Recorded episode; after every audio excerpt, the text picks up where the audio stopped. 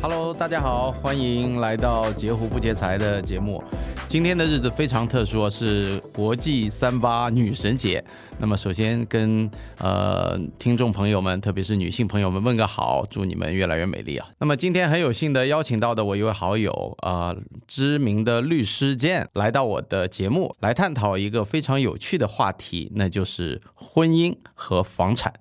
那么熟悉我的朋友可能都知道，我是一个房产的从业者，但是呢，Jane 他是一位资深的婚姻方面的律师和专家。那么 Jane 先跟大家打个招呼吧。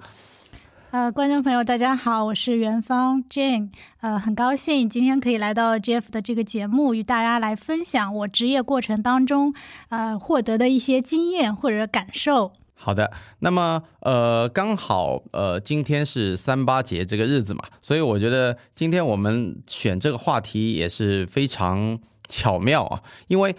呃，婚姻现在和房产这两个话题其实是一个相当敏感的话题，然后呢，总是在特别是呃近几年，我觉得随着女性的这种意识的崛起，那么我觉得呃很多身边的一些优秀的女性朋友，她们都有了自己相当独立的财产和那个生活。那么现在我越来越发现，就是女性对婚姻的态度啊，跟几十年前我们甚至上一辈是截然不同的。那么我想听听看，Jane，呃，你你在你的律师的职业生涯里面，现在有观察到一些什么现象吗？呃，谢谢 Jeff，呃。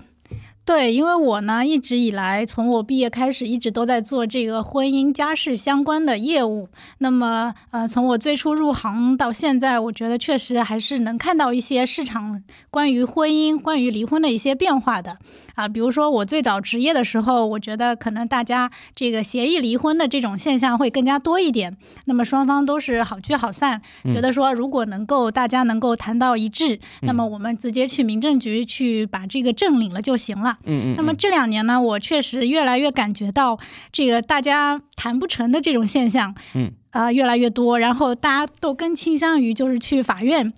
去办理这个离婚手续，嗯，啊，那我觉得这个。当然，这个原因可能也是多方面的。一方面呢，比如说，呃，现在这个二零二一年民法典出台之后，因为去协议离婚有一个冷静期的这个缘由，那么很多人可能呃，为了追求更快的解除这个婚姻关系呢，就会选择去法院离婚。啊、还有一个可能更重要的原因呢，就是，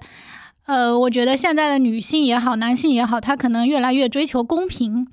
他希望在这个财产分割的时候，能够呃尽量公平的去去去分割这个房产。那么双方可能都不愿意去做一个相对来说的牺牲和让步。那么呃，最终大家谈不下来，就只能走向法院。那第三点，我觉得原因可能也在于说，目前呃，随着这种经济的发展，大家的这个光是房子这一块吧，这个价值都比较高。嗯，那么可能还牵扯到结婚过程当中有双方父母的这种参与和啊、赠与的一些财产的分割，那么也导致这种矛盾可能在激化。嗯所以这是我可能最近观察到的，就是关于离婚的一个现象。 OK，所以这其实里面关于婚姻里面，我们呃刚刚已经讲了好多点，呃，包括离婚为什么会大家越越来越多的打官司啊，然后包括父母资助啊，甚至各种各样的财产的在房子上面的问题啊，以及包括婚前很多女性关于财产上面也有一些规划。现在最常见的就是我经常会面临我很多客户来问我说，要不要签个婚前协议啊，跟我未来的未婚夫或者未婚妻，因为感觉大家在在在在婚姻上面都信心越来越弱了，你有没有感觉有这样的现象？对，呃，确实，这个我我也有同样的感受啊。啊呃，这个婚前协议其实就是我日常生活中这个工作的一部分。嗯呃，平时经常会帮客户去做这个婚前协议。嗯。那么在过去几年呢，其实做婚前协议更多的，呃，基本上是双方的这个财产能力可能比较悬殊的这种情况。嗯比如说一方这个是家庭呃比较殷实，那另外一方呢可能只是一个普通的中产阶级。嗯在这种情况下呢，大部分都会选择要去签订一个呃婚前财产协议。那么这两年呢，确实也观察到很多双方可能家庭实力没有差距很大，但是双方都是受过这种优质的高等教育的年轻人，他们也会选择来做一个呃婚前协议。那么呃，我也在跟他们谈，我说，哎，那呃。其实你们这种情况是不是很有必要要去做这个婚前协议？因为根据我的这种这种职业的这种感觉啊，其实你如果说两个人在结婚之前就想着以后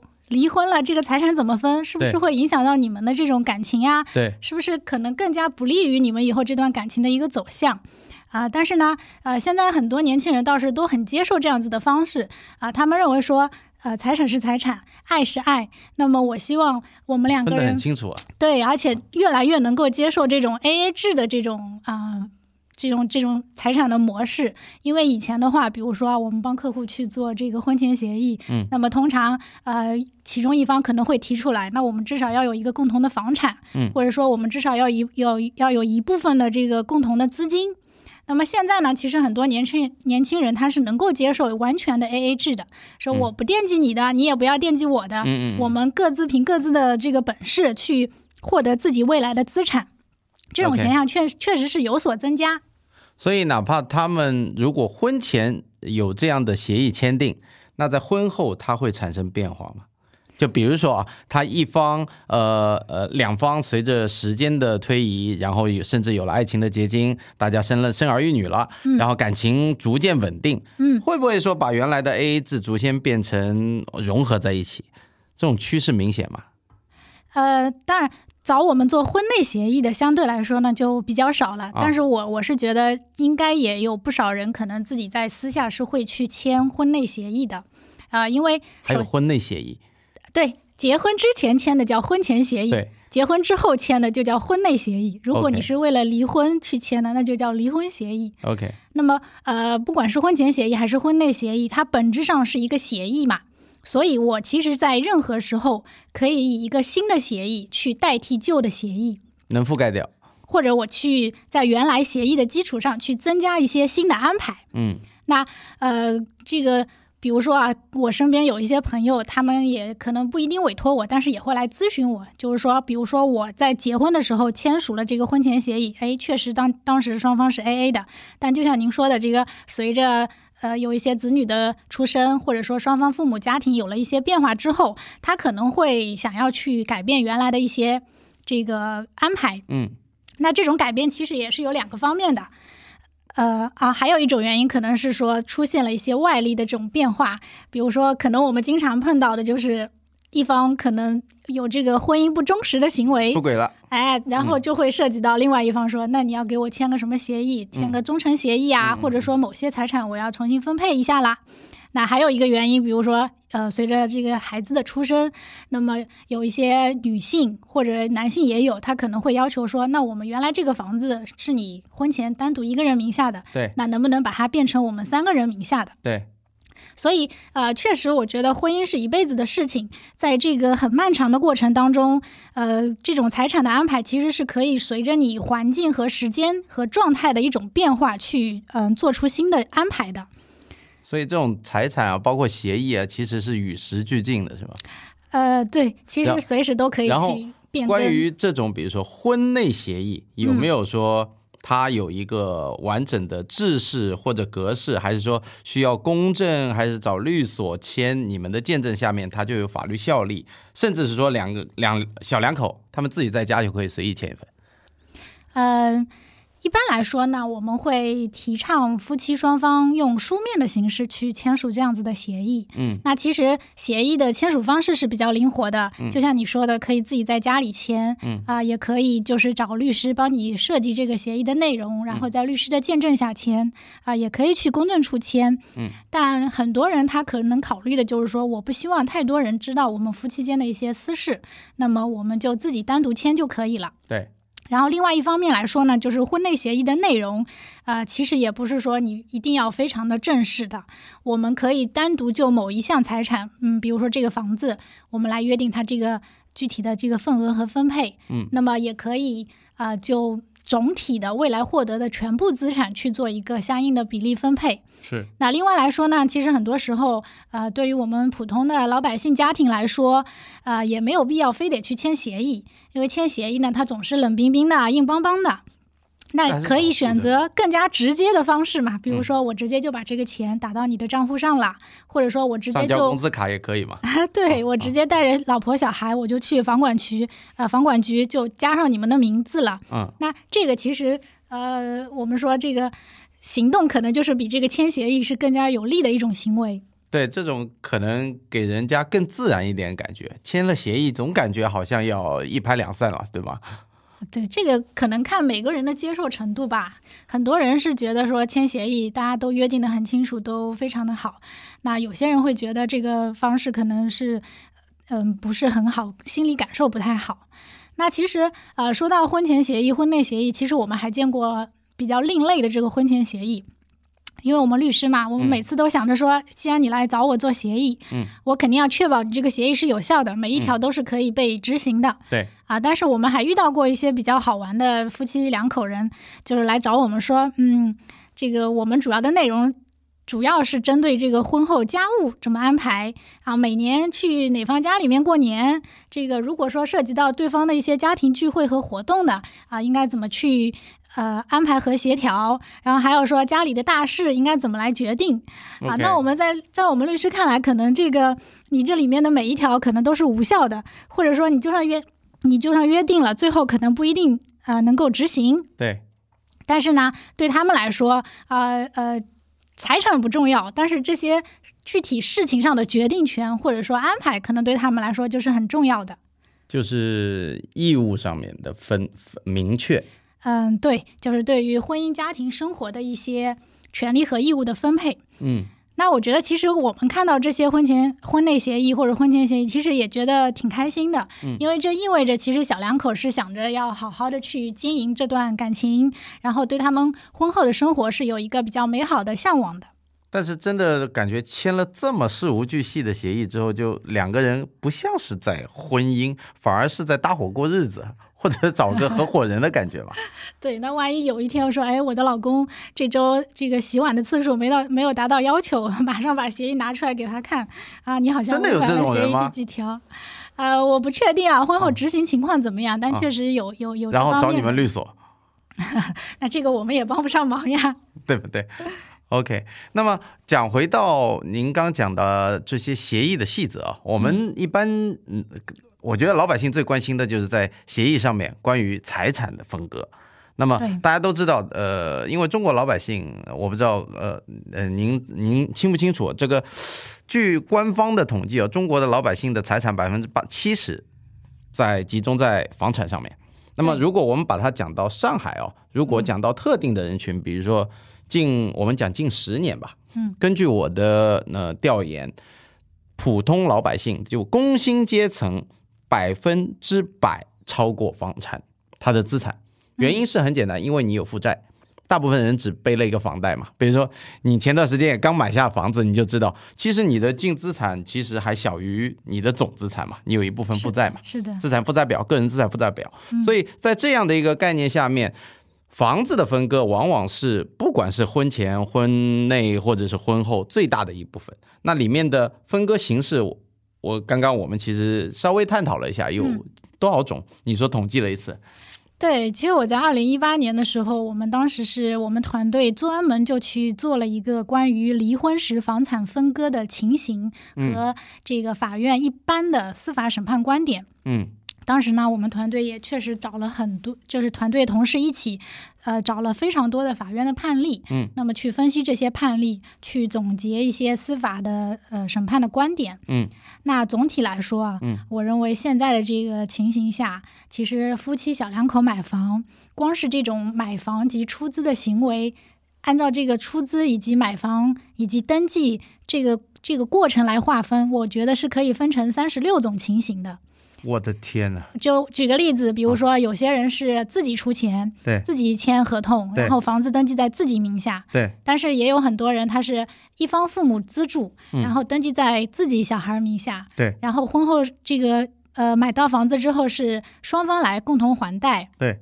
还有一些，比如说可能双方父母都有资助，登记在一方名下或者登记在双方名下，那我们就是把这个三个特定的维度放在一起之后，那我们总结了一下，其实可以分分成呃三十六种这个房产分割的不情同的形形态，嗯，那么在这三十六种情形下呢，其实每一种情形，那么我都可以去找到对应的这种司法案例。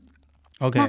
基本上来说啊，除了有一些嗯特别清楚的情形，比如说就是婚前全资。全款买额房对婚对前全款买房的这嗯种，那你毫无疑问，这一定是你的婚前个人财产。对，那呃，还有一些情况，比如说有一些父母资助的，对或者说是夫妻两口子一起凑钱也好啊，或者拿自己的积蓄买房也好啊，对这种情形其实更多。那在这种情形下，其实最终法院怎么来认定这个你的你的房产分割的比例，怎么来认定这个出资管的数额，其实法院还是有比较大的这个自由裁量权的啊，并非是我们老百姓所理解的，说我只要加了名字，我一定能够分到百分之五十的份额。是，或者说，呃，只要我出了钱，我一定就应该拿百分之五十的份额。当然，还有一些人是觉得说，那么，嗯，大家就按照公平的原则来，你出多少钱就拿多少房子。嗯那为什么你可以拿到比你出资额要更多的这个房产份额？嗯嗯，所以在这方面，其实，呃，司法实践当中也还是有一定的自由裁量权的。 ，OK，因为对于法官来说，他不光是只考虑你出资的一个贡献，那么他可能还会考虑你婚姻存续时间的一个长短，还有呢，就是双方对于房产的一个贡献。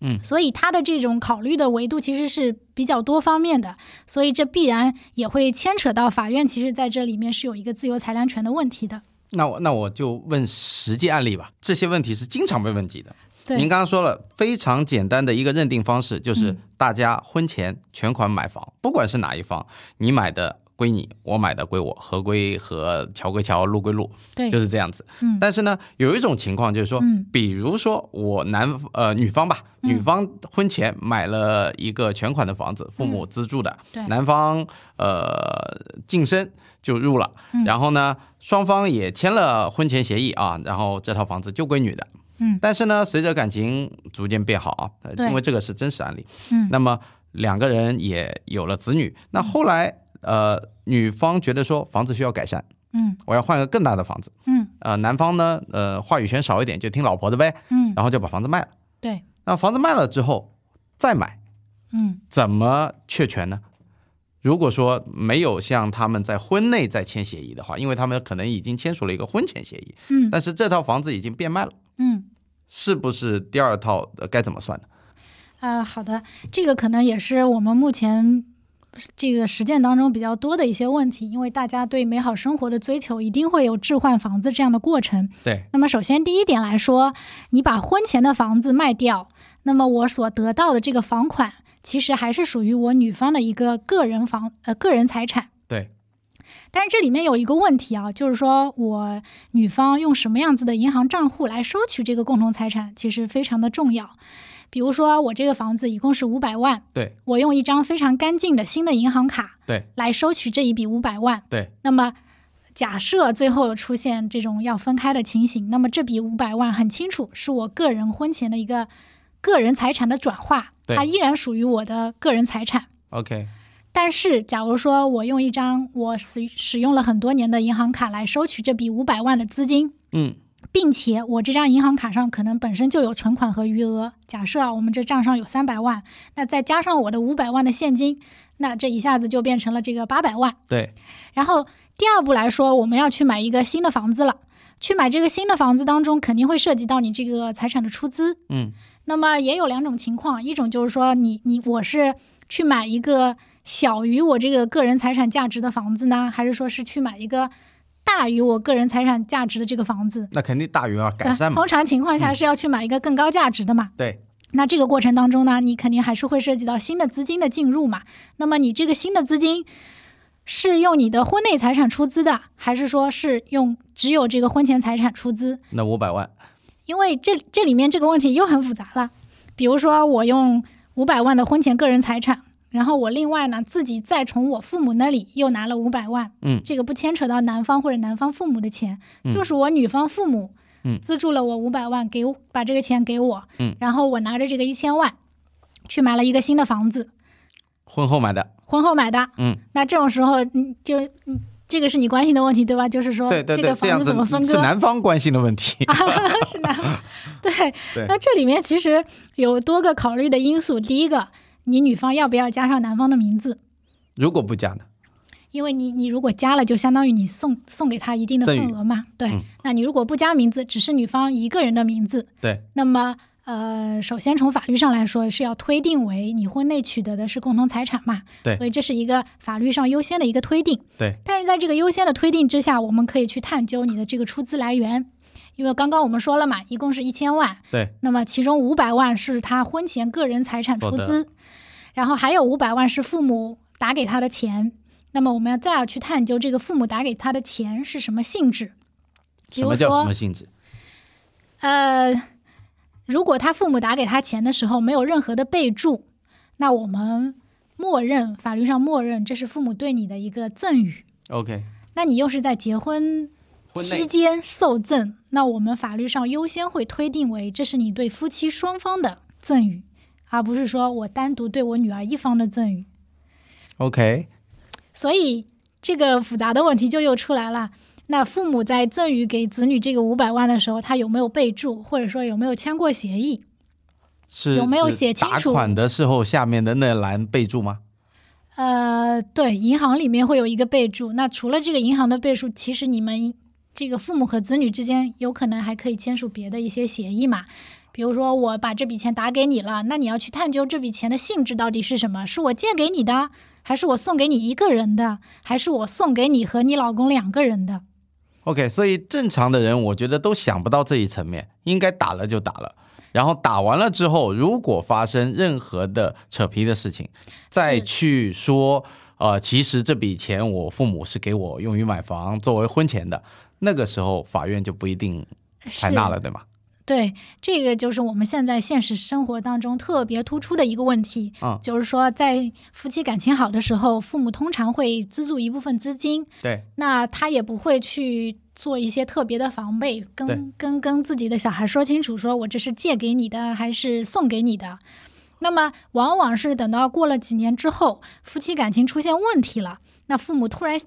这个可能咨询了律师了嘛，对突然反应过来说：“啊，我原来当时我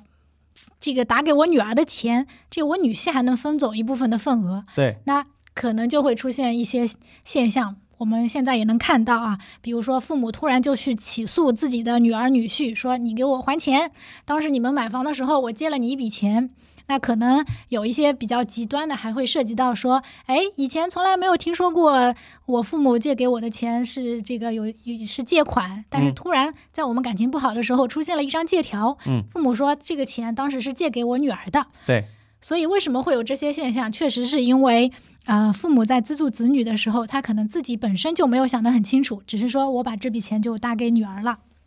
所以这里面我感觉法定的裁呃就是裁定权，它里面就相对比较有大的自由度了，是吧？呃，其实法律是有比较明确的规定的，啊、因为你比如说我这笔钱打给你，一共可能就三种性质，嗯，一种是我借给你的，对第二种是我送给你的，对但是是送给你个人的。第三种就是说我给你我送给两个你人是送给你们两个人的。那么其实很早之前呢，这个司法界的主流观点是说，你没有任何备注的情况下，那么我优先推定为这是赠与给子女两个人的，嗯就赠与给女儿和嗯女婿两个人的。那啊、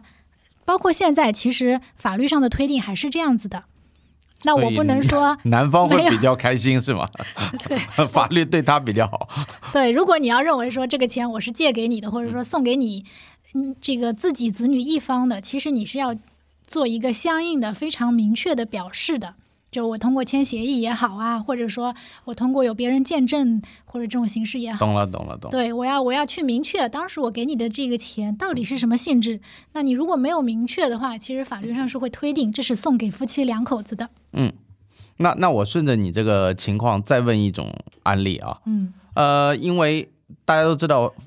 呃，那个夫妻之间关于财产，特别是房产，它的份额是可以随意的认定的，对对吧？你到房管局，你可可以说，呃，我们五五开，或者说我们二八开，对那甚至我们听过有的时候这个叫做过错发生时会有认定的变化，比如说你男方不老实了，出去对吧？然后就惩罚性的把你五五变成了呃二八，那么当这种情况发生，前面又牵扯到说，假设这个父母他很明智，提前打款的时候先备注写了我是给我女儿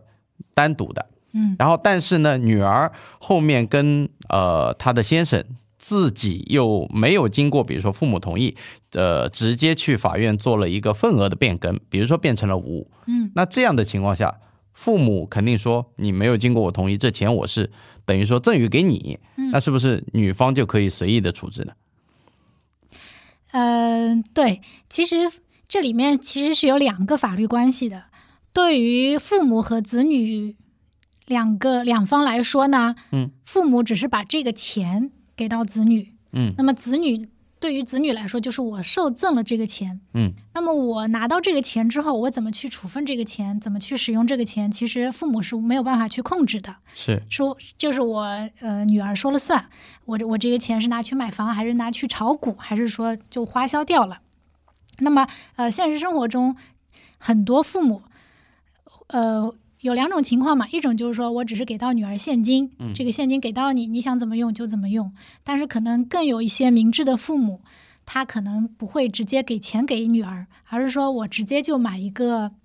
全款买一套房子，嗯啊，只登记在女儿一人名下，嗯，或者说我全款买一辆车，也只登记在女儿一人名下。那这种性质其实它也是不一样的。嗯，我如果送钱，我送的就真的只是钱。嗯，那我女儿如果说拿这个钱去买了一套房子，又加上了老公的名字，其实对于我父母来说，我没有办法去控制这个房产增值以后的这个钱，因为这房子可能还是属于女儿和女婿的共同财产。但假如说有一些明智的父母，我是直接为女儿全款买一套房子，并且也没有加上女婿的名字，那么这套房子无论未来增值几倍，这个房产本身的价值以及房产增值所产生的价值，都将归属于女儿一个人。 OK，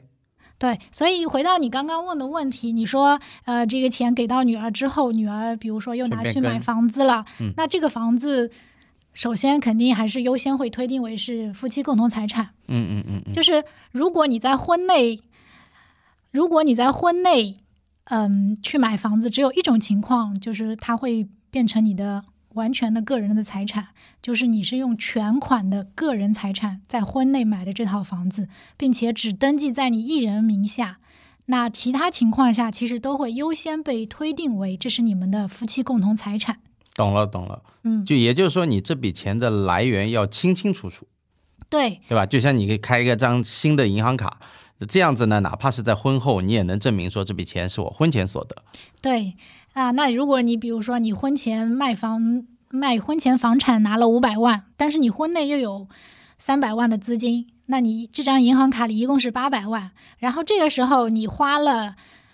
四百万去买了一个房子，那你就很难说清楚我到底是用婚前的四百万买的，还是说我是用婚前婚内的这个四百万去买的，相当于说我婚前财产和婚内财产就发生了一个资金的混同。那这种时候，法院其实就没有办法百分之百的去信服说，哎，这个四百万的财产是属于你的一个婚前个人财产了。哦，那这种情况很难啊！你不可能说你在婚前卖掉的房子刚好等价于你未来想要买的房子吧？几乎不可能嘛。嗯，对。但是我们确实也经常遇到这种情况，比如说我今天把婚前的一套房子卖了，卖了五百万，那我想置换一下去买个好车，这个车可能只要一百五十万，嗯，但是因为我用了一张我婚内的银行卡，并且是有。比较高的这个存款金额的银行卡去收取了我婚前卖房的这笔钱，对，那这个时候我再去说，我当时买的这辆车是我的个人财产，那么你的举证难度就变高了。 OK OK OK，所以这是个矩阵上面的，也就是说你你的这个银行账户越越简单，上面的流水越短，越能证明这个财产的归属权。对，这应该是这么理解吧？对现金这一块还也还是比较复杂的，现实生活中确实就是你你账目越乱，可能就更加说不清楚对对这对个对，钱到底哪里来去哪里了。甚至包括我们经常也会嗯听到有一些呃夫夫妻吧，他们吐槽嘛，就说哦，有有一部分人他。比如说，老公的钱拿来清清楚楚的从老公的银行卡用于还贷，然后呢，老婆的钱可能负担家用。那有的时候啊，或者说两个人有共同账户，用来负负担所有的费用，所有的 cover 所有的费用，这样就比较简单。就是说，婚后的的还贷部分肯定是五五开了嘛，因为共同财产。但是像前面我提到的，就是一方在还贷，另外一方在负担家用，嗯但是家用这个钱又扯不清楚，对吧？各种各样的对，细节。是那的，这个时候到法院，万一啊，他们走到了尽头，嗯去打官司会不会吃亏呢？嗯，首先，所有夫妻两口子如果没有这个协议约定的情况下，那么推定你婚内所有的收入是属于夫妻共同财产。嗯比如说，我们的收入其实大头可能就两部分，一部分是我的工资奖金，嗯，这是大部分人的一个收入，嗯，那第二部分可能比如说是我婚前的财产，嗯，的置换，嗯，或者说是我是来自于父母的这个赠与，嗯，那在你没有任何特别约定的情况下，也是一样的，我嗯优先推定为这部分钱是属于夫妻共同财产。嗯那么我这个夫妻共同财产怎么用呢？可能男方的这个夫妻共同财产主要就用于去还这个房子的贷款啦。嗯女方的这个夫妻共同财产可能就是用于家庭日常的开销了，那么这部分消费掉了就没有了。嗯，那么男方的这个还贷呢，其实它最终是体现在这个房子的增值上的。对，那这里可能要特别去讲一点，就是说啊、就算是婚前买的房子只登记在一方名下，明显但是如果说你婚后有共同还贷的这个行为的，其实共同还贷的金额部分的一半，它还是属于夫妻共同财产的。所以呢，呃，这种情况下，其实我觉得就没有。嗯，特别大的必要去担心说，哎，他的钱都拿去还房贷了，我的钱都花掉了，好像我吃亏了。嗯，那其实你最终在算账的时候，你会发现其实它还是公平的，因为他还贷的一半，呃，如果最终走不下去的时候，其实是要把这部分价值啊、连同还这个房子所产生的增值部分，其实都还是要分给你的。 OK，那么呃，这这就相当的清晰，就是说，其实婚后的收入，呃，只要你们两方共同在还贷，对，哪怕你是一方婚前呃付的首付，婚后的那一部分增值的还是算你的呃，对啊、算但两方共同所有的。对，但仅限于共同还贷及增值部分。这个其实，嗯，从我们法律的角度，它也是有公式可以去计算的啊、比如说，通常情况下，我们首付是百分之三十五，对，那么，呃，你剩下的百分之六十五的份额，其实都是要通过你还贷去去去覆盖的嗯一点一点的去获得这个对份额嘛。那么，嗯、通常在离婚的情况下呢，你还没有还完的贷款，先把它刨除掉。对，那么你在婚内，比如说我们一共还了多少个月的贷款对，这部分金额其实是可以算出来的。是的，那算出来之后，其实你就可以算出来这部分共同还贷的金额一共占到你这个房产的比例是多少。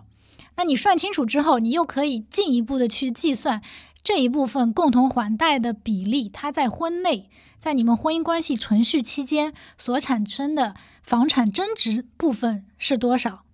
OK 所以其实这里面是有两部分，一部分是共同还贷的这个份额本身是属于夫妻共同财产，那第二部分就是说共同还贷部分它所对应的房产的增值，其实也是属于夫妻共同财产。那么啊、呃万一真的离婚，其实这个是可以通过法律上非常专业的这个手段去把它计算出来，并且进行分割的。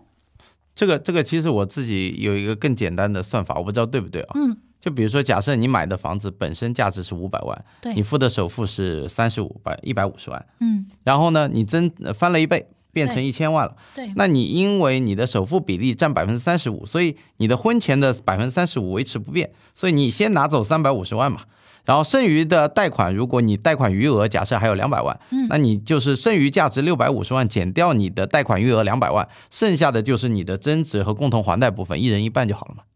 可以这么理解吧？嗯，我觉得从老百姓的角度，大致上是可以这么去理解，只是嗯说这里面还有一些比较细节的问题，比如嗯说你还贷部分其实有利息吧，嗯嗯你大部分情况下，其实你归还的本金，嗯可能这个利息比这个本金还要多。那么你在算这个呃共同还贷及增值的部分的时候，是不是也要考虑这个利息的钱？嗯嗯那另外一方面呢，我们买房子通常还会交税款，嗯，对，啊，然后呃，可能还有一些别的什么物业费啊，反正就是说跟房产相关的，它可能会有一些支出。 OK，那么这些支出理论上来说，是不是也要计算到你这个购房的成本里面？通通都会算进去。对，其实它还是有非常细的这种公式和算法去计算这个份额。 OK OK，对啊，所以我刚刚的那个算是比较粗略的算法。嗯、对，但是你的理解是正确的。 OK，那那那有没有什么对你印象特别深刻的一些案子，在近期的官司里面或者诉讼里面，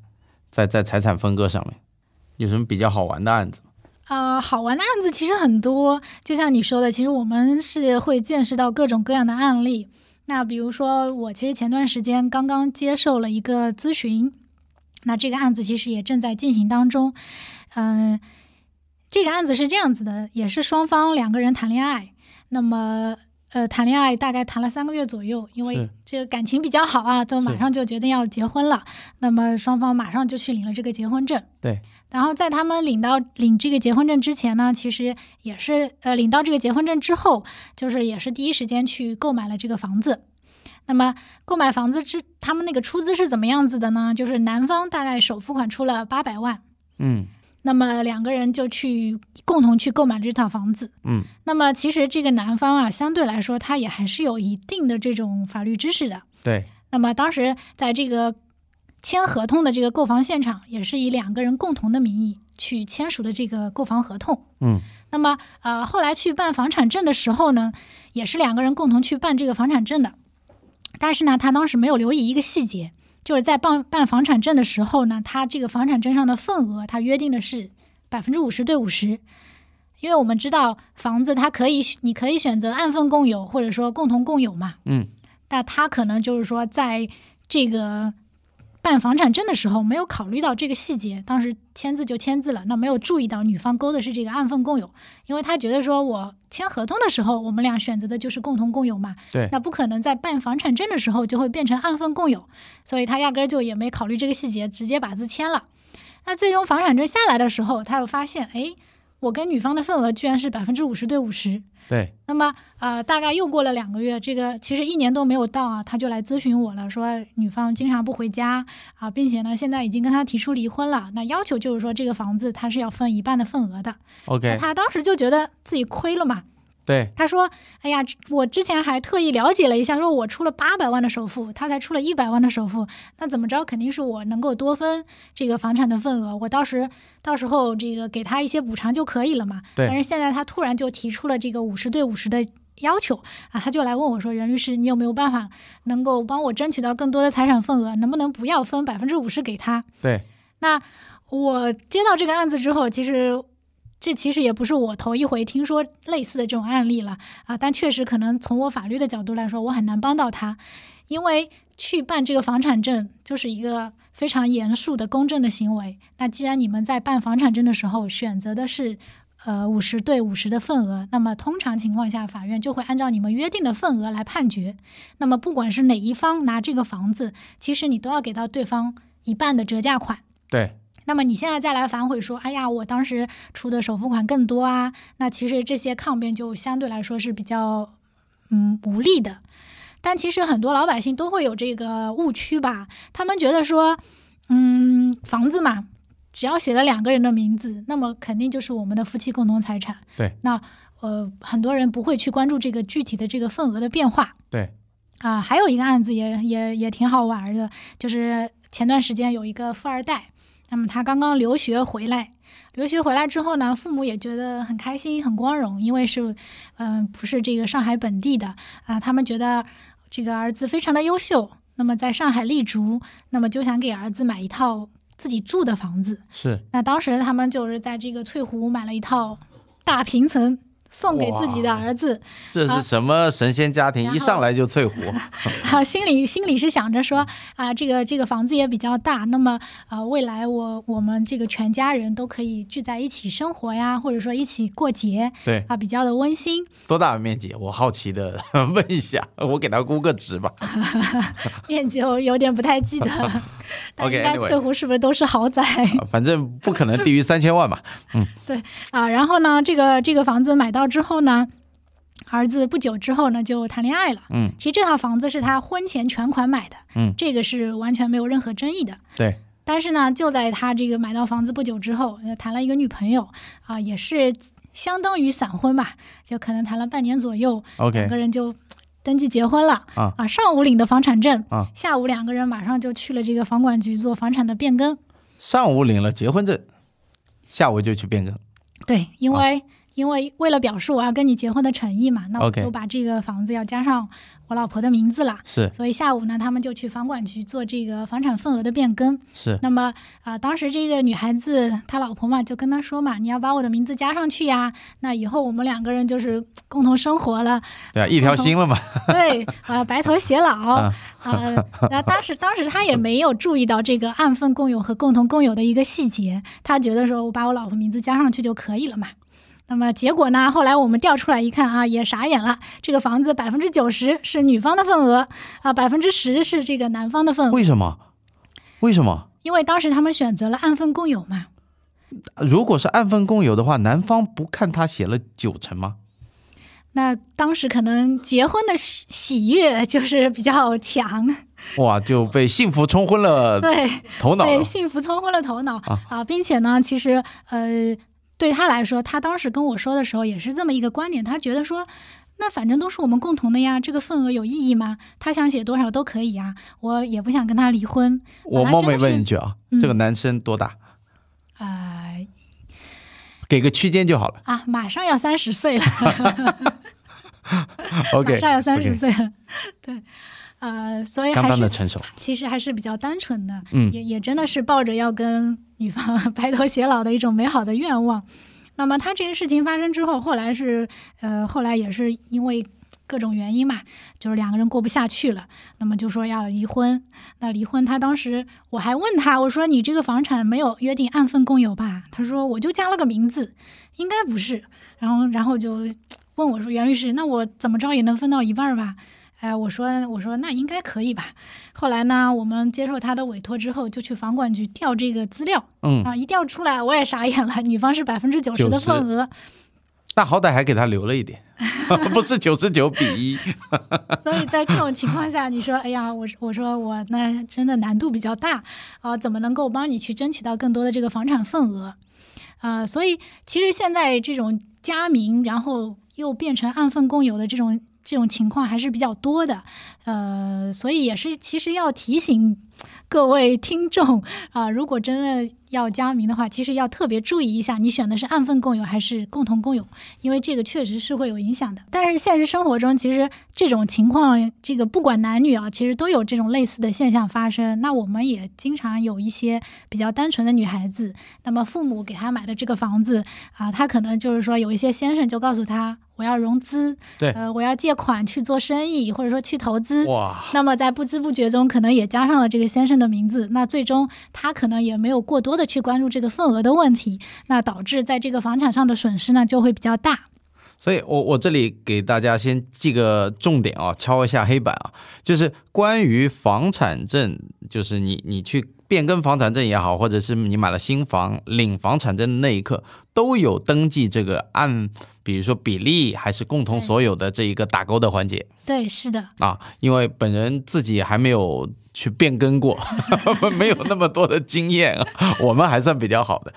OK，是的，呃，确实还是有一些小细节要值得大家去注意的。那么，因为从我们物权法的角度来说，是这个登是呃登记公示主义嘛，对就是我你登记了多少份额，那我就认为你只有多少的份额。但是可能对于我们很多普通的百姓来说，不管份额多少，那它都是我们共同的一个财产。对，所以这里面其实法律和常识呢，可能是有一些误区的。那么，其实每个人都可以去关注一下这个环节。刚刚我们讲的这个案例哦，我觉得很不幸，我我身边都也是有亲身的案例，嗯都是我们有一个专业的名词，这个叫做洗房，就是说洗房它的它的概念就是说，啊、你不能叫对方是骗子，但是呢，他确实是以这样的名目，然后潜移默化的把一个巨额的财产，然后主要体现在房子上面，然后比如说通过一年或者是更短的时间，以闪婚和很快的离婚的形式，去把房子的所有权发生了转移。呃，洗房这个名词我倒也是第一次听说，嗯，啊呃，但是确实这个有有这种行为的存在吧，就是可能现在大家相对来说会稍微功利一点，可能一方面是维权意识也变强了嘛。对那我发现短期内我们磨合的不太好，那首先想到的就是我要从这个婚姻当中解脱出来啊，不像我们老一辈的这个人可能会觉得说，那我们再磨合磨合啊，再忍一忍，再互相让一让。那现在就是很多时候真的是发生一点小事就离婚， 马上大家就都不选想择忍了，不想谦让对方，对，就吧选？择离婚。那第二点来说呢，可能每个人都会觉得说，我都跟你结婚了，我付出了这么多，那我要在财产上有一定的补偿。是呃，这两个心理加在一起呢，就会导致在分割财产的时候，可能双方的这个期望值会差距比较大。对，比如说之前有一个有一个女孩子自己非常的优秀，也是国外留学回来，那么拿到了这个上海户口，那么她就可以在上海买房子了。嗯，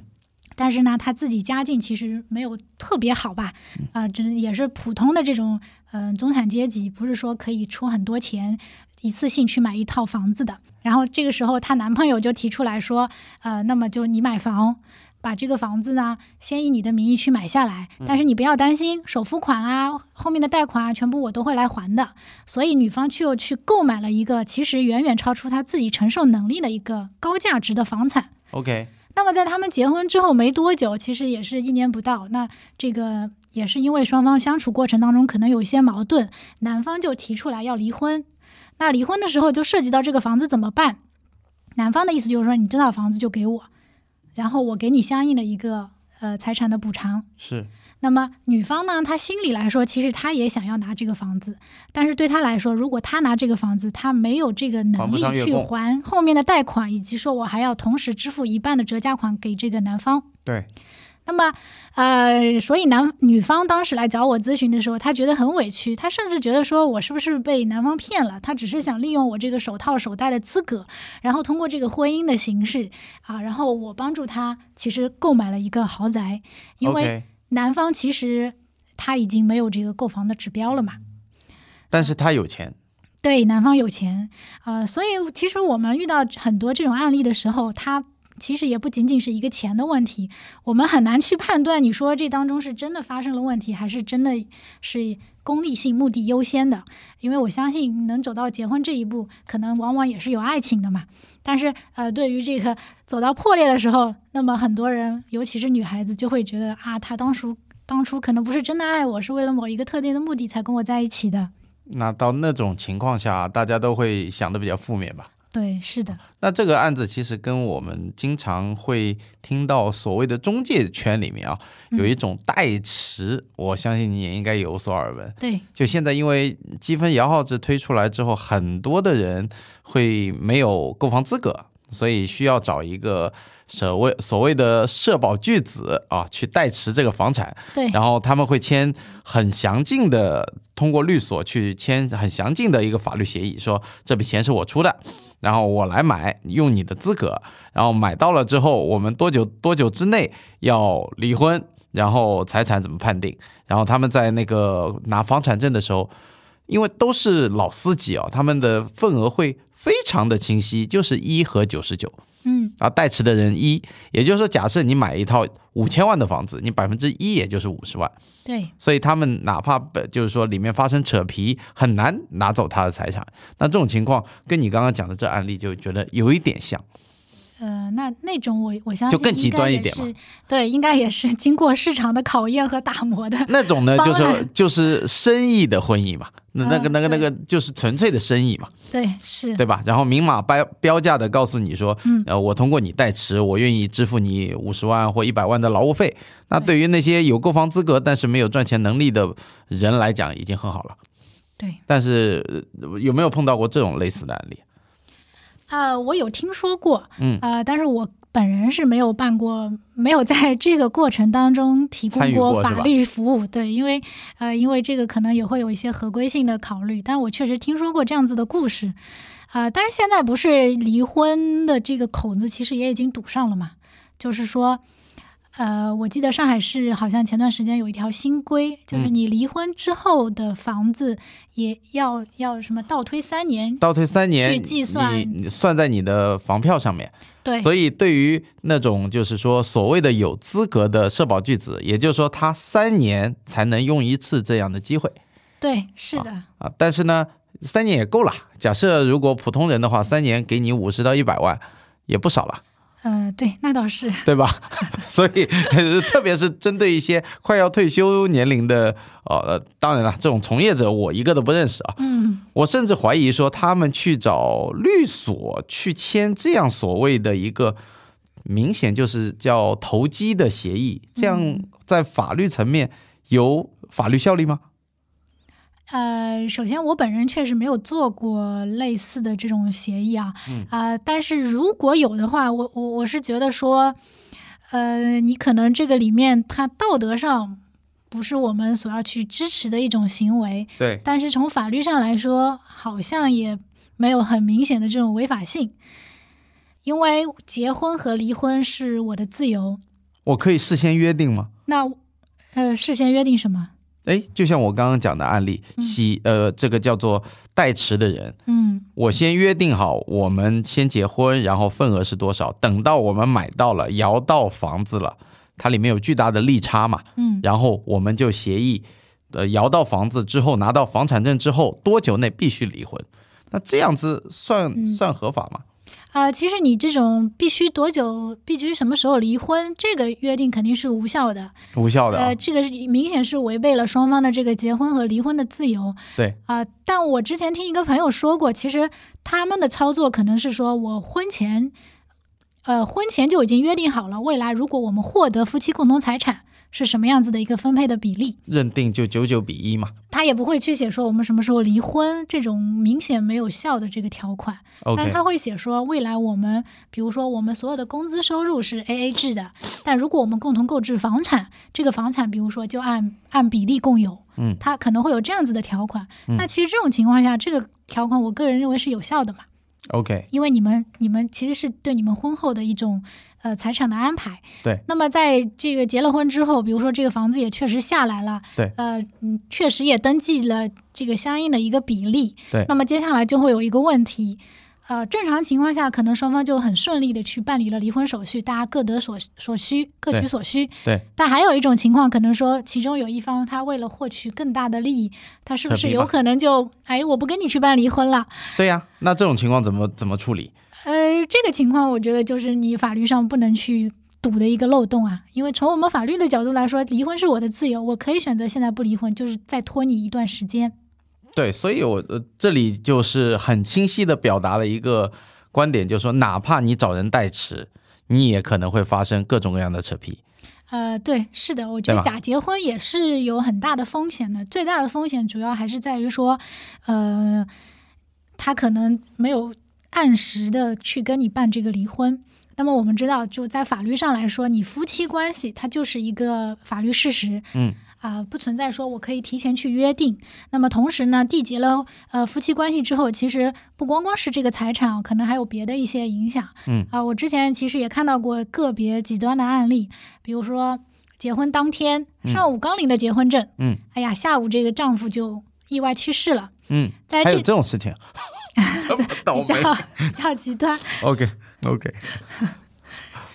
在在这个比较极端的案例里面啊，其实你你你对妻子来说，虽然我结婚只有半天的时间，还没有产生夫妻共同财产，嗯，但是这里面有一个点哦，就是丈夫他如果没有立遗嘱的情况下，妻子是嗯他的法定继承人之一。如果说我们的这个先生他是呃有很多财产的，嗯，那么这个妻子理论上来说是可以去分割他的这个遗产的。而且是第一顺位，对吗？对，是第一顺位的继承人。那我们再假设，比如说这个先生的父母，假如都已经先于他过世了，他们又没有子女，那这个时候其实先生所有的财产就可以被这个太太继承。哇，跟的这里已经联想到一些厚黑的东西了。呃，包括包括就是说我们讲到的这个假结婚的问题，那可能其实也有这个问题。嗯一方面来说，我结婚期间，呃，首先要强调的就是说，天下没有离不掉的婚，只是时间长短的问题。嗯那为什么这么多人找我们来打离婚的官司？那可能就是因为自己谈不下来，我只能通过诉讼的方式去离婚。嗯，那诉讼离婚的方式呢，它时间上可能就会比较久。那呃，我们有打过这个打了七年还没有离掉的婚姻官司，当然也有这个三个月就离掉的这个婚姻官司。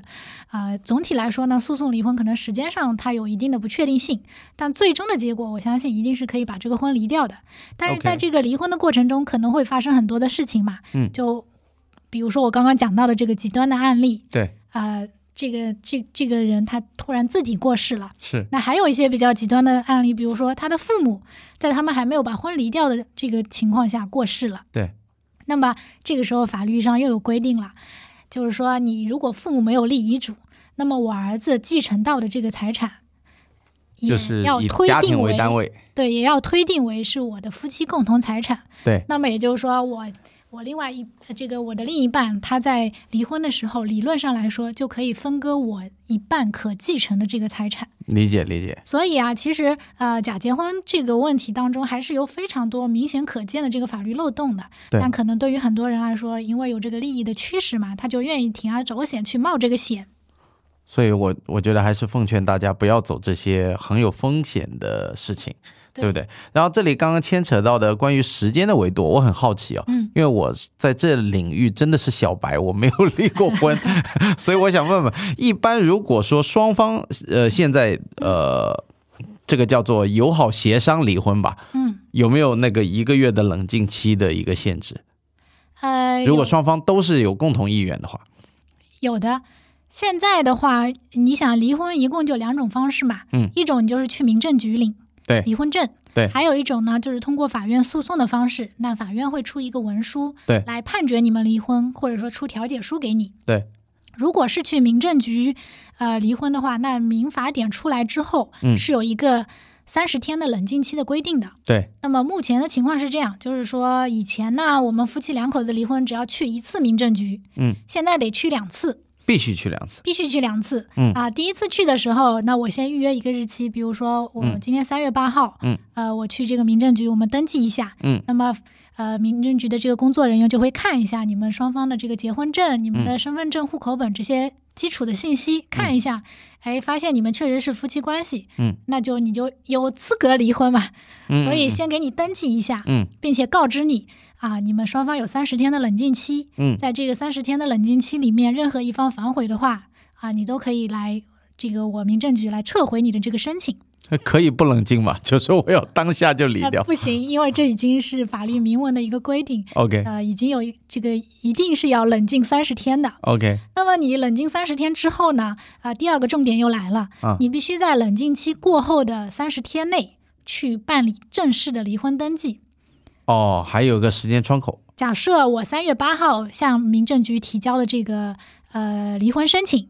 然后也通过了，那么在这个四月八号之前，嗯，这个就是我们俩的这个冷静期。嗯在这个期间，你不可以去民政局提这个离婚。嗯，但是在四月八号到五月八号的这个时间段内，嗯这三十天内，嗯，你是必须要去领这个离婚证的。是如果你没有在这个三十天内去领离婚证，那么你前面三月八号的这个离婚申就请白干了。过期了，你得重新再申请，嗯然后重新再走这个三十天的冷冷静期。嗯嗯，OK，所以这是最快的一个时间段，也就是说一个月，一个月多一天嘛。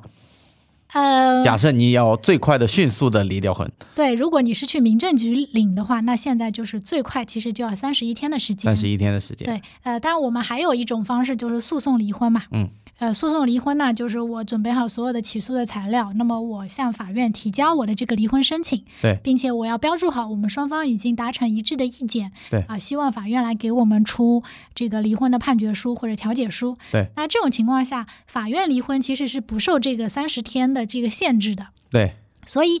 理论上来说呢，如果你去法院离婚，啊、可能最快最快两天就可以把这个事情搞定搞定啊、但这几个这个只是理论上来说啊、因为呃，客观现实是你向法院提交申请材料，法院审查你的材料，然后最终给你发相应的文件，然后嗯通知你们双方定一个日期去做调解。嗯其实这个过程呢，基本上目前可能也要三个月左右。嗯嗯，那也很久啊。对， OK，所以而且加上上到法院那一步，一般也都有一些扯皮的事情比较多嘛，所以一般三个月也也不见得能完成吧。呃，一般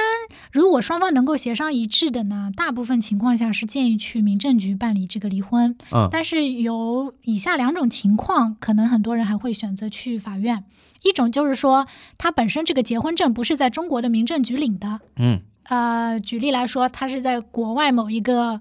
嗯，国某家一个嗯国家领的嗯这个领、呃结婚证，如果他是在国外的这个国家领的这个结婚证，那么他是没有办法在我们中国的这个民政局去办理这个离婚手续了。嗯，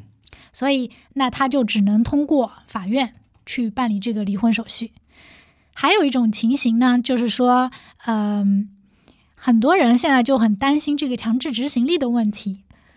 因为我们如果自己去民政局办的这个离婚。啊，对方如果没有按时把这个钱给到你，或者说配合你去办理这个房产过户的手续，那其实你还要再去法院起诉他，那么才可以赋予这个你的这个离婚条款一个强制执行力，他才可以把这个相应的财产过户到你的名下。嗯，啊，但如果你是通过法院的调解书或者判决书去做了这个财产分割，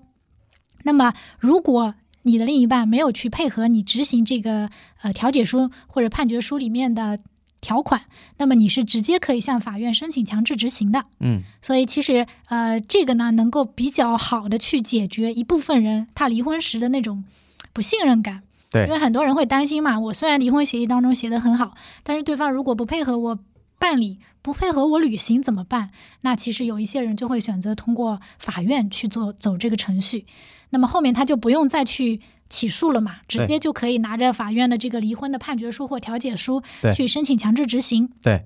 但其实缺点也是有的，就是说我们去民政局离婚的话，这个成本是相当的低呀、你不嗯管对是、几十，块钱嘛，你五百块钱的离婚案跟对这个五十个亿的离婚案，其实成本是一样的。对，我就只收一个工本费。多少钱具体？哎呀，我没，我 我这个我你也不没知有道，经验对吗 ？OK，好像现在结婚是我不记收得工是本几十费块钱。 对，啊那如果你是通过法院去办理这个调解书或者判决书的，那么嗯法院是要收诉讼费的。对，那这个通常我它是有一个区间的嘛，但通常我们就会跟法呃跟跟当事人说，大概大概是在千分之五左右，什么东西的千分之五？财产的共共你设这个共同财产的千分之五左右，其实还是会有一个成本的。哦，所以一千万就要收五万，差不多。对，但是你调解可以减半收取。 OK，那刚刚讲到，其实你你讲到说去民政局时间很快嘛，当然啊，我们都不希望去民政局大家去办这件事情，还是希望有情人能能能呃一日夫妻百日恩嘛。但是呢，呃，我我突然想到一个非常有趣的两个时间节点，嗯，这都跟离婚有呃非常大的关系，是离婚率骤升的那一段时期。我记得啊，一一个呢是去年的那个解封之后，六月对初，那个时候据说是民政局排队。呃，就跟那个我们在疫情期间的抢菜的难度差不多，就是说排队好像要排两个月才能排到说你的预约号，对，那么大家闲聊说说，是不是因为大家风控的时间 长时间待在一起，发现太多不可磨合的矛盾啊？这是一个时间点。嗯，还有一个呢，就是说在二一年，这跟房子有关。嗯，二一年一月十五号出了一个关于离婚之后要追溯三年呃拥有房产的这个政策。那么在这之前呢，有有一部分人得到了这个信息嘛，对提前泄露了，所以呢，赶在一月十五号之前，还一月十三还是一五月十五，我有点记不住了。然后赶在那一特定的前，赶紧去民政局离婚。嗯，因为在政策出来之前离婚，你就等于多了一张仿票嘛。所以其实我觉得，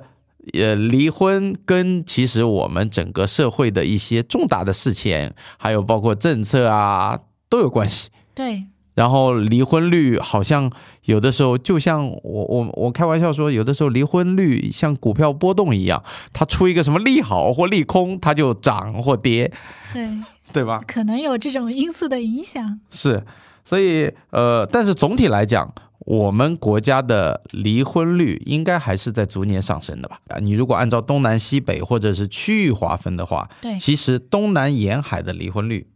呃，还有包括呃离婚率，包括它的离婚的原因，跟比如说西部啊、北部啊这些明显有地域差别。我举个例子啊，嗯，呃，假离婚这个事情，其实在上海是一个普遍现象。那么我特意去做了一个调研啊，我我我这里列举几个典型的假离婚的目的啊，呃，跟我职业相关最多的假离婚的目的就是为了多购房资格。因为上海的房票非常珍贵，当然了，现在这个漏洞已经被堵上了，至少三年期被堵上了。对，但是还是有人会说，我不断的有听到说，有的朋友会，我们早为未来做准备，先离了再说，三年后又是一条好汉啊，这是第一种状况，为了房票。第二种呢，就是关于比如说学区房，有的时候为了呃学区的一些布置吧，呃，比如说他那个，因为现在的。呃，小孩子女教育嘛，普遍老百姓都很重视。然后呢，里面牵扯到比如说爷爷奶奶啊或者外公外婆有学区房啊，然后它里面关于这个好的学区，它的学位排位。它是根据你的小孩是不是在户口里啊，然后你的是不是直系亲属，呃的，比如说是父母还是爷爷奶奶等等等的排位，各种各样的维度来决定。也有人为了学区去离婚，假离婚。然后呢，还有更扯的呢，就是有一些人是为了，比如说骗低保，这个我我觉得道德上面啊，可能你也不能过多的指责什么，但是真的可能对于部分的低收入人群来讲，这个低保很重要。那比如说你你两个人的收入超过一定的金额，你就不达标了，你就已经不是低收入人群了。所以两个人一拆散，那你户口人户口本上如果只有一个人，他就是 低保人群，也会去假离婚。还有比如说呃避税，各种样的避税，你你离婚了之后，呃财产的分割上面，特别是房产上面，你在不在一起，是不是独有？比如说最简单的满不满五，唯不唯一，只要你一离婚，那你的税法就不一样。嗯对吧？所以站在这个角度，你怎么看待就是各种各样的为了不同的利益出发点吧？嗯，我觉得首先我很认同一点，就是说大家没有错，追求利益最大化，这是人的天性。但是你有没有碰到这种案例很多？就是假关离婚的，假离婚，然后为各种各样的名目，嗯，呃，其实首先从我们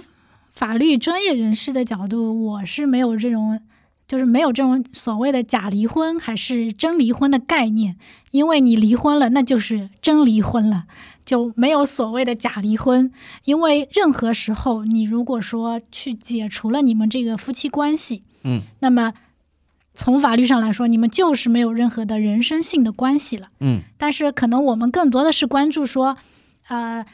我们其实没有打算长久的离婚，嗯我们可能隔一段时间是要再复婚的。嗯以这种前提下去做了一些财产的安排，嗯，那么这个安排呃是不是可以反悔，或者说是不是还会继续有效？对，那其实呃这种案例呢，我也见过还还蛮多的。嗯从我们的律师角度来说啊，其实假离婚比较多的反而是这个呃避债，就是有避一债方对可能欠了欠大额的这个资金，对对，对或者说因为丈夫或者说太太，他的这个企业要进行上市融资了，对或者说他可能为了融资要签一个很大的一个呃债务了，担那么保啊什么的。嗯，对，那那如果你有配偶的情况下，其实一般都是会要求配偶就是连带去签这个字的。对那么呃，可能这个企业家他认为说，我为了给这个家庭一个保障，我对希望给我另外一一半更更强的这个安全感。嗯，他可能会说，我先去把这个婚离掉。嗯啊，这是其实是我们比较常见的一种情形。嗯，第二种情形就是说，我也不确定，因为过去三年其实这个经济形势都不是很好，嗯，那么很多人担心，呃，我这个债务会不会出问题？那么，呃，为了提前做一些规划，那么嗯也会有一些人过来咨询说，我就先把这个婚离掉。嗯嗯嗯，呃，这个可能是我们平常比较见到的、见到的比较多的这个假离婚的情形。我前段时间呃看到一个报道，说是怎样呢？呃，夫妻双方为了小孩读书，然后在没有购房资格的情况下面，当然啊那个是新政之前的事情了。然后女方净身呃男方净身出户，对，女方拥有两套房产，因为一一对上海夫妻只有两个购房资格，对然后以男方的名义去买房，然后在买房之前，女呃大家都约定好了多少时间内买房，多少时间内复婚，结果离了之后假戏真做了。对，然后呢，那个突然那个女的就说不不用买了，我就真的跟你离婚了，两套房子到手，然后抚养权到手，结束。然后这男的后来去举证，就说他们之间的微信聊天记录，还有包括跟父母之间的聊天记录，还有包括他们的整个，比如说买学区房的咨询的各种安排，对他们去举证，举完了之后说这个离婚无效，然后法院最终也裁定无效，认为这个女呃女方她的呃这个这个叫怎么说？对，呃，严格来说，应该不是离婚无效，而是他们的离婚财产分割协议是无无效就对可以对他们这个共同财产再次进行重新的分配。对但是，呃，你的这个人身关系、夫妻关系其还实是已离经了解除掉了，没有办法再给你回复到之前的一个状态。是，对，这个其实我们前段时间也做了一个这样子的案例，呃，也也是差不多的这种像你说的这种情况，本来是为了假离婚，啊、然后也是约定一方是净身净身出户的，对那后来这位女士呢，她也是想各种办法，举了很多的证明啊，去证明两个人其实是为了某一个特定的目的，为了避债去离的这个婚啊，不是出于真实的这个呃财产分割的一个目的。所以呃，最终也是呃，法院还是支持说，那你原来的这个离婚协议是无效的，对可以再次对这个共同财产进行分重配。新分割。对，所以是不是说，哪怕是夫妻在离婚前一刻亲笔进监，是不是？我觉得大家都要互相留个心眼呢，就是说多留点证据，聊聊天记录啊、录音啊什么的。这个，但是我觉得做到这一步好像好可悲哦。呃，对， 你要是你要单纯从法律的角度来说，我们都是建议说，你肯定任何过程、任何事情都要留证据，你不能只是嘴巴跟我说，你要有一些证据提供给我。因为法律事实主要就是看证据嘛，不是看你怎么说的啊。当然，从我个人的层面，或者说从道德的角度来说，呃，我觉得你把什么事情都想到这么复杂、这么算的这么精，其实是比较累的。最好还是不要趟这些各种各样的浑水，对吧？所以就是你这个时候，我觉得其实特别考验夫妻两口子之间对于这种啊、人品以及这种一些道德的考验啊。我觉得就是不要去试探人性，对特别是在金钱前面。对，是的，对吧？那我觉得呃这这这种话题，我经常嗯没事的时候会跟我太太去玩这种游戏。假设什么什么什么，给你一个巨大的诱惑，画个大饼，你愿意怎么样怎么样？我觉得这种事情如果真的发生在面前的话，对，是，很大的 一个问号，所以就不要试探比较好。对，是，对。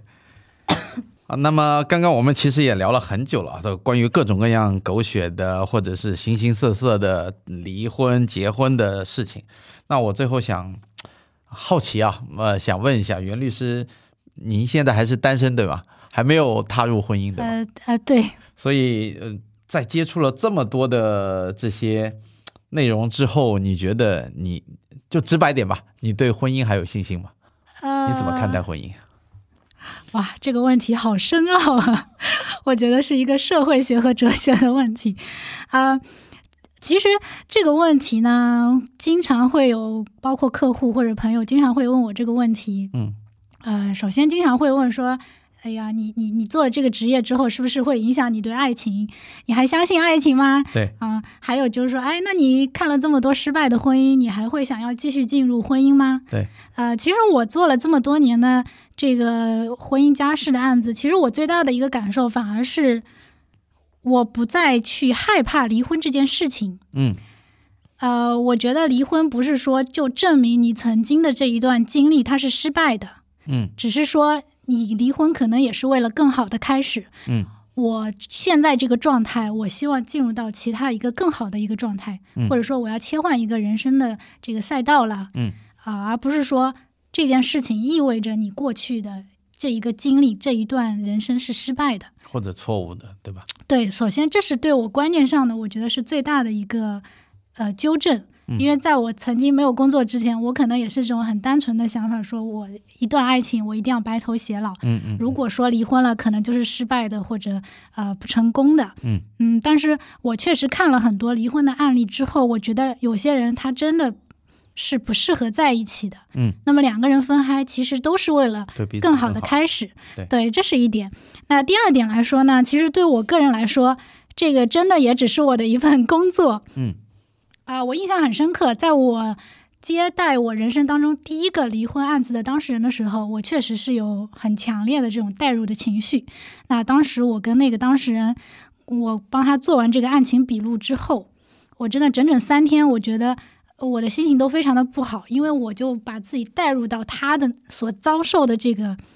不委屈的这个情景当中了。嗯嗯啊，但是后面呢，随着这一个案子的进展，我发现其实任何一段婚姻它走不下去，可能不是单方面的原因，对可能双方都有原因啊、所以我慢慢的也也会呃，这个观念就改过来了，不是说嗯，这这个这个婚姻它就是就是不成功的，就是失败的。嗯以及说，可能你的当事人跟你讲自己有多么多么委屈，自己做的多么多么好，对方做的多么多么不好啊。但是随着你这个案子进行到最后，你会发现，其实这个事实也不是你不是他自己单方面说的这样，真的是双方都有问题。对啊，然后后来渐渐的，就是说在很多的案例过程当中啊，那我就不会有自己太多的这种情感的代入，嗯嗯呃，只是客观的去看待他们的这段感情，然后客观的去想说，我怎么样尽量能够呃帮助我的当事人去维护他的权益。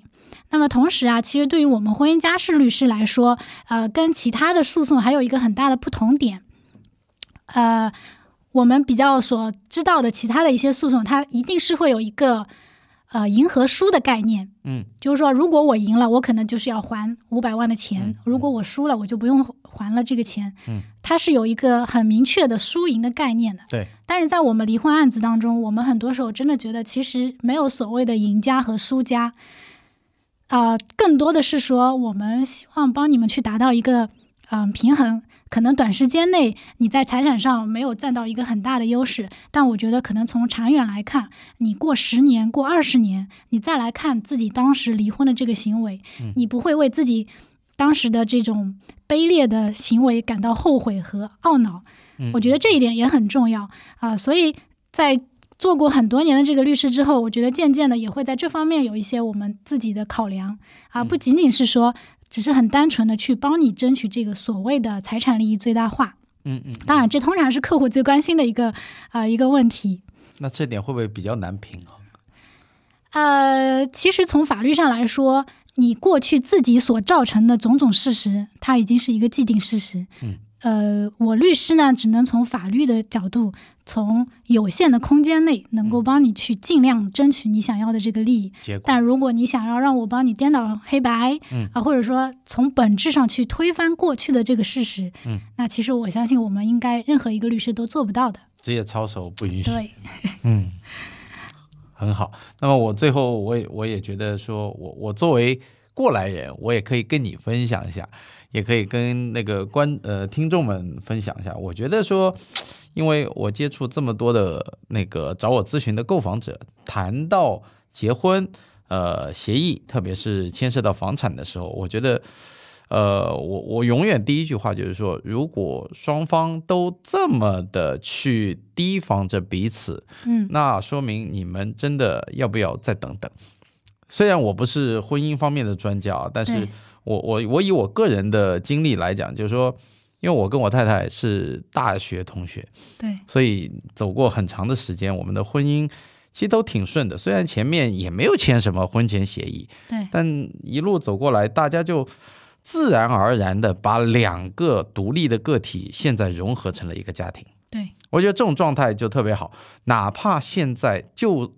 退一万步来讲，我们的感情走到了尽头，对我们分开，我觉得有这么长的时间的共同的经历，也会说五五开，甚至说另外一方为呃彼此考虑的更多一点，都让一点，而不是去对去争利益最大化。对，所以我觉得我我呃，包括给您给听众，我的个人的建议就是说，如果要迈入婚前，你可以更加谨慎，然后更多的时间去判定这个对方这个彼此是不是你一辈子要的人。但是，一旦你进入婚姻了，请不要互相猜忌，特别是不要尽量不要 A A 制。我这是我个人的体会啊，就对是说如一旦你对别人 A A 制，别人也会对你 A A 制，那你们的婚姻就对，总觉得好像不是那么回事儿。就没有没有实现两个人之间的这种共产主义。对啊，没有扭扭成一滚绳，对，那那那那这个协同效应也没有嘛。对，这个我特别赞同。呃，因为之前我很喜欢的这个刘琴教授，他就说了一句话，他说：“呃，婚姻其实就是两个人之间的共产主义。”是哎呀，我当时觉得这个说法特别的浪漫，啊、然后我我也特别赞同你刚刚说的这个观点。那其实结婚，它真的还是我没有结过婚啊，但我猜测，我觉得这肯定是需要你一个冲动以及很大的勇勇气，去进入一个人生的新阶段的。那么你可你其实我觉得你对一个人的信任应该。不仅仅是来自于这种财产上，嗯，最最根本的应该还是对于这个人本身的一种信任，对，是，所以呢，呃，除了婚前的冲动，婚后更多的是包容，而对且是长期的包容。说实话不容易，但是呢，今天。呃，借这个三三八女神节的这个良辰佳日啊、也祝愿大家的婚姻都有一个美满幸福的那个过程。那希望呃，包括我，我当然不希望你的生意不好， 但是这种离婚案子， 呃，至少我们的听众啊，不要不要去经手比较好啊。那那就差不多是这样。啊啊！最后想跟大家说，呃，结婚是为了更好的开始，其实离婚也是为了更好的开始。那么，很感谢今天来收听我们的节目，嗯，那么祝愿各位，如果已经顺利的进入了婚姻了，也能甜甜蜜蜜的白头偕老啊。如果真的觉得说实在过不下去，或者说双方不是适合的人，不是对的人，那么也有我们的袁律师提早的为大家出谋划策啊。OK，那么 今天这个节目就到这里为止，感谢袁律师来我的节目做嘉宾，那我们下期再见啊，拜拜。拜拜。